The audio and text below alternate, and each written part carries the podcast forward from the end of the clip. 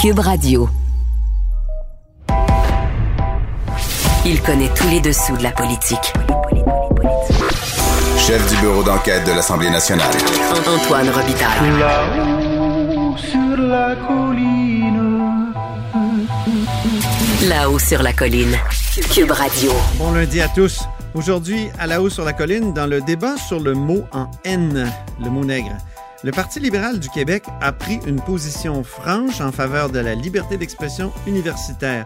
On en discute avec la libérale Christine Saint-Pierre, à qui je demande entre autres si son parti aurait eu la même position sous Philippe Couillard.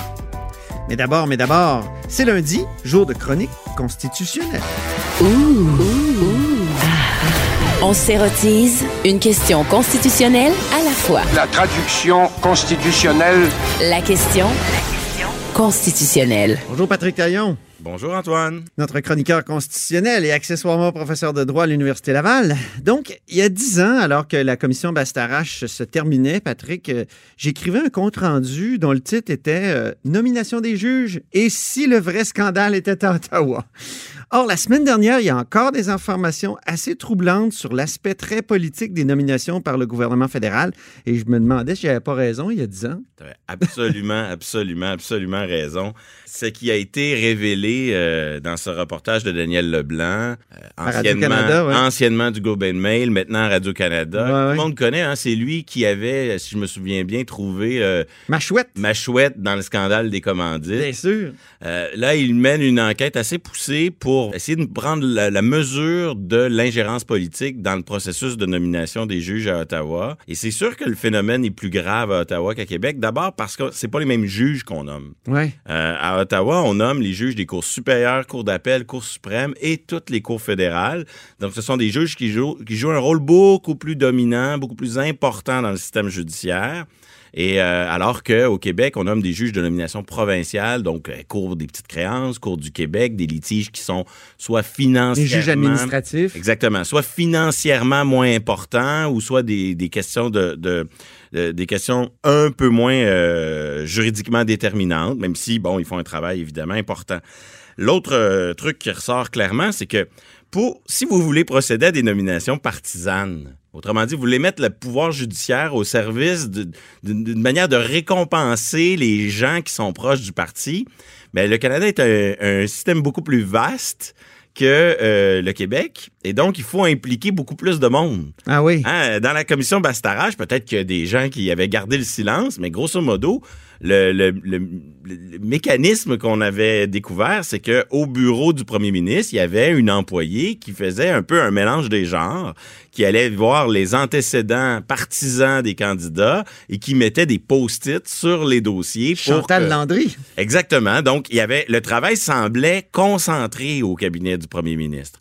Or, dans les révélations qu'on a eues la semaine dernière, là, on voit que non, non, c'est pas du tout ça qu'on fait à Ottawa. À Ottawa, pour avoir le point de vue de d'un océan à l'autre, il faut Ah ouais? impliquer. euh, D'abord, il faut mélanger le, le- le parti puis le gouvernement. Alors, euh, on consulte le libéraliste, qui est la base de données des donateurs, des gens impliqués, etc.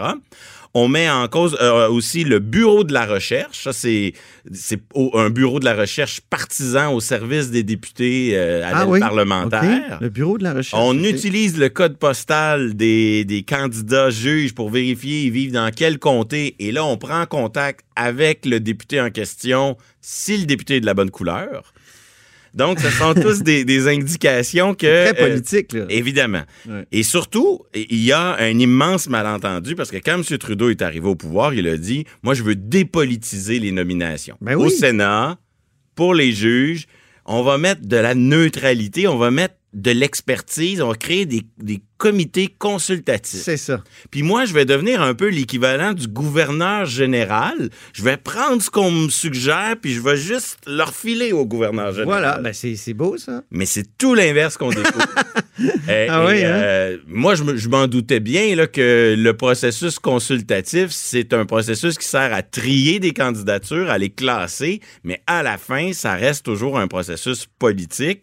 Et, et c'est un peu normal qu'il en soit ainsi. C'est juste que là, c'est un seul parti qui décide euh, de manière opaque puis motivé par des considérations partisanes, c'est surtout ça qui pose problème. Mais dans le reportage, on découvre que on cherche à pacter pardonnez-moi euh, l'expression, hein, on cherche à s'assurer que dans le processus consultatif, les fameux experts que l'on mobilise, qui sont aussi des êtres humains, qu'ils aient aussi des affinités avec, euh, euh, disons, les grandes orientations du Parti libéral du Canada. Donc, on influence le processus consultatif en s'assurant que les personnes qui sont sur les comités sont du bon bord, ou en tout cas philosophiquement proches de nous. Et ensuite, on n'hésite pas à utiliser le processus politique. On le savait pour la nomination de la dernière juge à la Cour suprême, là, Sheila Martin. Elle, euh, elle- n'était pas la candidature proposée par le comité, c'était plutôt Glenn Joyal, un juge euh, franco-manitobain.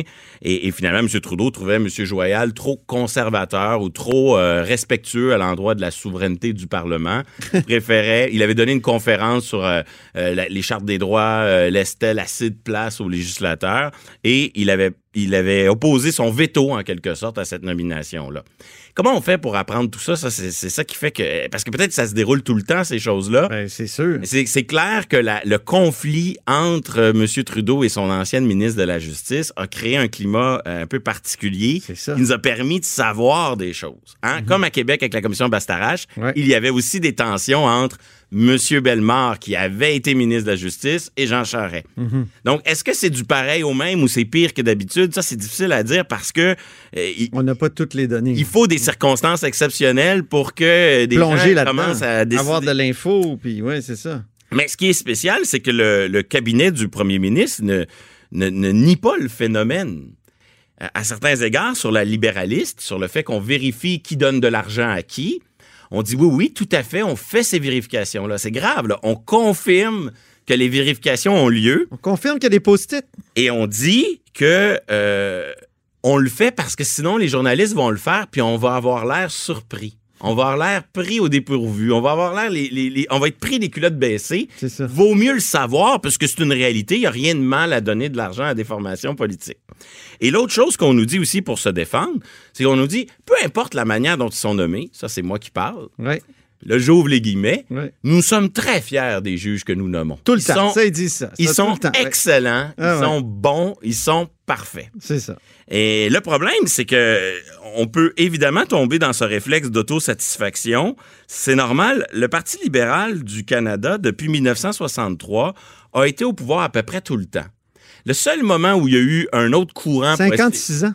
Ben, écoute, il faut enlever 11 ans de Stephen Harper ou 10 ans et demi Un an de Joe Clark. Un an de Joe Clark, puis 9 ans Mulroney Campbell. Puis en vérité, Joe Clark et Brian Mulroney, c'était quand même des Red Tories qui, sur le plan des nominations judiciaires, cherchaient pas à, à ren- à renverser la table, là, puis à repartir avec un- une autre approche. Puis Harper a pas pu faire toutes les nominations qu'il voulait aussi. On l'a vu avec le juge Nadon. Note, tout à fait. Et, et c'est là qu'on on sous-estime l'espèce d'effet cumulatif de ce pouvoir Mais de nomination. Stephen Harper avait même parlé de ça dans- lors d'un débat. Il avait dit euh, on aura beau prendre toutes les décisions qu'on veut, vous savez, l'administration est rouge et aussi les juges sont rouges. Ben oui. Il l'avait dit. Et, ça. et- et les conservateurs ont eu la chance d'exercer le pouvoir quelque temps, mais si vous êtes néo-démocrate, si vous êtes bloquiste, si vous êtes vert, ben vous êtes, vous avez jamais les, ma- les mains sur les manettes de ces pouvoirs de, de nomination. Et quand, par exemple, arrive, comme durant les années Harper, un gouvernement qui dit bon ben on va essayer de donner une autre couleur à la magistrature, mais qu'est-ce qui arrive là? Vous devez nommer à la cour d'appel de l'Ontario quelqu'un. Ben vous le nommez dans le bassin, vous pigez dans la piscine des juges de la Cour supérieure. Or, 56 ans de pouvoir Ouais. euh, libéral fait en sorte qu'il y a un effet euh, ricochet là, qui... C'est ça. Autrement dit, on parle souvent de les- des nominations à la Cour suprême, qu'on voudrait qu'il y ait plus de, plus de ci, plus de ça, certes. Mais quand on introduit des modifications au processus, ben, on pige où? On pige dans les candidatures qui sont orientées depuis des années ça. de cette façon-là. Donc, il y a des critiques, tu l'as évoqué, des critiques euh, sur la- l'absence de diversité, pas de juges autochtones, euh, peu de, de juges de la diversité euh, raciale, disons-le, Oui, puisque c'est ça, c'est c'est à la- l'ordre du jour. C'est la critique qui émerge de plus en plus ces années-ci. C'est ça. Euh, Il y a la vieille critique, on va l'appeler fédéraliste, dans le sens, elle vient du Québec. Québec, c'est-à-dire il faut que les provinces aient leur mot à Donc, il y dire. a trois niveaux de critique. hein, C'est existentiel pour le Québec parce que c'est les juges qui tranchent le partage des compétences et ils sont automatiquement nommés par Ottawa. Imaginez que chaque affrontement entre les Maple Leafs de Toronto et les Canadiens de Montréal, les arbitres étaient euh, nommés unilatéralement par le directeur général de, de Toronto Toronto ou de Montréal, ça créerait une, une apparence. Une apparence, au moins, c'est et ça. donc, ça ne veut euh, pas dire que les juges sont mauvais ou qu'ils sont à la solde d'eux, mais ça, c'est pas normal sur le plan de, des nominations. Donc, à la Il y a la critique- conservatrice aussi. C'est ça. Critique conservatrice qui vient de l'ouest du pays et du Parti conservateur. Critique qui vient du Québec sur le déficit de, de fédéralisme dans la nomination. Et critique plus euh, contemporaine sur le manque de représentativité, à quand un juge issu de telle ou telle minorité. Ça, c'est les principales critiques. Et les solutions, ben, moi, je dis, faut pas être naïf. Là. On dénonce qu'il y a de la politique dans la nomination. On dénonce qu'il y a de la partisanerie. Moi, je dis, on peut éliminer la partisanerie peut-être même le patronage, hein, parce que si on faisait une commission d'enquête, on découvrirait peut-être qu'il y a là-dedans de vulgaires récompenses.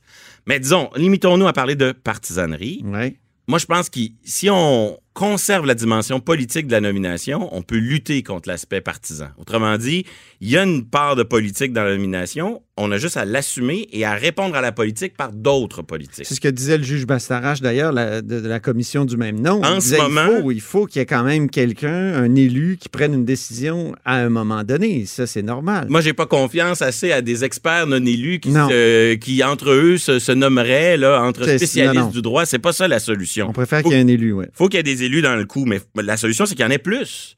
Parce que là, c'est M. Trudeau tout seul avec son ministre de la Justice qui dit ben lui, on l'aime pas, lui, on l'aime, lui, il a donné de l'argent au parti, euh, lui, il est pas assez ci, l'autre n'est pas assez ça. Donc, c'est vraiment très. euh, une trop grande discrétion, une trop grande liberté. Ça. Si M. Trudeau était obligé de s'entendre avec M. Legault, là, on aurait, on lutterait contre le déficit de fédéralisme et on aurait tout à coup deux pouvoirs politiques qui devraient s'entendre sur une candidature commune. Ça, c'est la solution accord du lac Meach ou la solution là, entente euh, administrative pour remplacer le juge Gascon, qui était une entente ponctuelle qui sera peut-être renouvelée. Donc, faire en sorte que il y ait plus de politique, mais qu'il y ait du provincial et du fédéral qui Oui. se rencontrent pour nommer. Et Voilà. l'autre solution, ben, elle est parlementaire. C'est-à-dire que comment ça se fait que pour nommer un protecteur du citoyen ou un vérificateur général, on est capable d'avoir un candidat transpartisan qui fait la- qui fait l'affaire de- des deux tiers de la- de l'Assemblée nationale, qui fait l'affaire donc de plusieurs partis. Puis pour nommer des juges à la Cour suprême ou à la Cour supérieure, on n'est pas capable. Il faut que ça reste là, dans les mains du premier ministre euh, Ottawa. Donc, Mmh. il faut plus de politique pour enlever la partisanerie. Exactement. Essayer Ah, d'élever c'est un bien peu le dit, débat. c'est intéressant, euh, la manière dont tu amènes ça. Donc, ça, il y a beaucoup d'échos de la commission Bastarache qui me reviennent, moi qui l'ai couvert comme, euh, comme reporter. Donc, euh, revenons sur notre sujet de la semaine passée. euh, maintenant, Patrick, la fameuse controverse autour du mot en haine à Ottawa, donc le mot nègre qui a été utilisé dans le cadre parfaitement là, euh, euh, pédagogique. Mais juste en complément de ce qu'on a dit la semaine dernière, puis ça illustre un peu comment, en tout cas, le milieu euh, juridique, euh, constitutionnaliste, mais aussi plus large, l'ensemble des professeurs de droit est un peu écartelé par, par ça et divisé sur une ligne de fracture qui est très euh, linguistique et civiliste versus common law. Ah oui. Hein, à l'Université Civiliste d'Ottawa dans le sens où le Québec est un, un système juridique de tradition Ben oui, civiliste. C'est une des conditions de l'accord du lac Meach. Exactement. Le défunt accord, c'était de reconnaître qu'on avait une tradition civiliste et qu'on voulait la conserver. Et donc, euh, à l'Université d'Ottawa, les événements sont passés en dehors de la faculté de droit, mais Ouais. vous avez en droit deux sections. Et à la section euh, en langue française et de tradition civiliste, on fait une lettre pétition.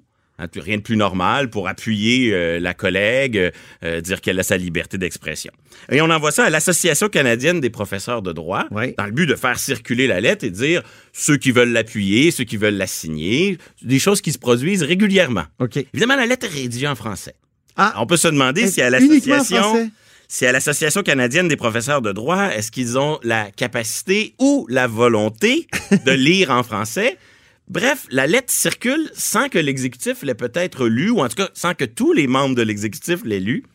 Coup de théâtre, quelques jours plus tard, président de l'Association canadienne décide de démissionner. Oh! L'exécutif euh, produit un, un acte de contrition, s'excuse à l'ensemble des membres et à toute la communauté d'avoir fait crime très grave, circuler cette lettre en français qui soutenait la, la professeure lieutenant Duval. Comme s'il avait pris position en faveur de, de, de, de, de cette professeure. Mais il ne s'agit pas de ça, il se faisait faire circuler auprès ça. des membres une prise de position que ça intéresse, mais on voit ce qui se dessine, c'est-à-dire que défendre la chargée de cours, euh, la professeure lieutenant Duval euh, à l'Université d'Ottawa, c'est perçu par certains comme non pas un point de vue parmi tant d'autres, un désaccord normal, quelque chose de, de, de légitime, une position euh, qui se défend. Mais, non, c'est quelque chose qui ne se fait pas. C'est ça. Et, et, le, et les- les- l'associ- à l'Association canadienne des professeurs de droit, on s'excuse d'avoir juste fait circuler le point de vue en question.